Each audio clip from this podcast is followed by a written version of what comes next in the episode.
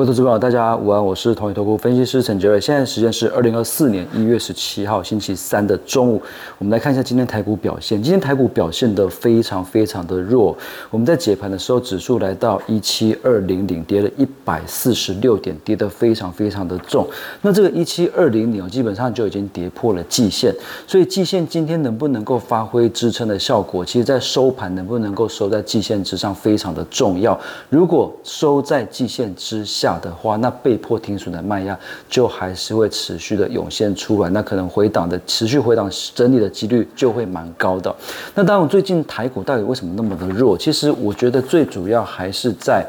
呃，外资的一个部分，因为其实我们可以发现到台股的大盘它是跌破了季线，可是 OTC 它还没有碰到季线，所以内资来讲其实还算是稍有人气，但是外资的部分最近在台股这边卖压是非常的大。那当然有几个原因，第一个就是说，在整个这个地缘政治的一个部分呢，因为现在红海。啊，俄乌、朝鲜其实都有蛮多的一个问题。红海危机的部分呢，当然这个美国它有要将这个也门的青年组织列为恐怖组织啊，所以列为恐怖组织的意思就表示说，美国可能会有进一步的一个呃攻击的一个动作。那中东这边哦，其实只要以色列不停止对加萨的攻击，那中东这边就不可能恢复平静，那可能呃就会这个战事会持续的一个扩大，这是比较大家比较担心的。那另外，俄乌的战争已经打了两年，可是现在也还没有要结束的迹象，而且传出这个白俄罗斯的军队已经集结到俄罗斯，北约的一个部队也集结到白俄罗斯跟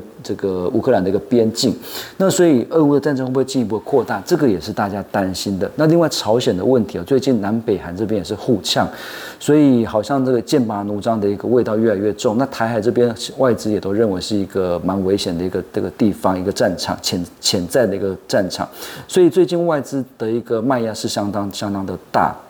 昨天就卖了四百多亿，那今天预期可能卖压还是会非常的大。那台股这边来看的话，当然我觉得呃比较大家比较期待的还是在明天台积电的法说。台积电法说当然预期会释出比较正面的一个看法，包括资本支出可能会维持在高档，AI 的部分需求可能还是会维持不错，但是获利的部分可能要留意一下会不会有汇损的一个问题哦。但整体来看的话，应该法说会偏正面的讯息会比较多一点。那所以台积电的一个相关股票今天算是盘面。上相对抗跌的一个方向，包括台积电、万润或者是一些这个呃宏康、宏树等等，都是这一两天表现还不错的一些股票。那盘面上还有强势的个股，当然包括在 IP 器材部分，致远啊、M 三十一啊，或或者是金星科啊，这个也都是算是相对抗跌的。那另外就是在这个昨天，因为 NVIDIA 跟 AMD 都是大涨，而且创新高，所以今天的一些广达、伟创、那旗宏、秦城双红表现的也都算是不错。但是还是要留意，虽然说有个。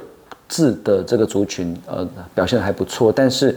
外资的一个态度，假设还是没有转为比较和缓的话，卖压还是这么大的情况之下，可能还是要呃留意会有持续修正的一个风险。那内资股的部分，当然在呃主要是以 I P 股，刚才讲到 I P 股，还有像是这个神盾集团的股票，算是相对的抗跌，所以台股还是有一些表现不错的一些个股。那当然还是要观察，如果台股今天守不住季线的话，纵使明天台积电的法说是。出利多，可能也很难这个呃独木难撑，所以目前来看的话，我们认为说台股如果在季线这边没有确定能够止跌，尽快的站回五日均线的话，我们还是觉得暂时是先观望。那以上是今天台股盘中分析，预祝各位投资朋友操作顺心，我们下次见。本公司与所推介分析之个别有价证券无不当之财务利益关系，本节目资料仅供参考，投资人应独立判断、审慎评估并自负风险。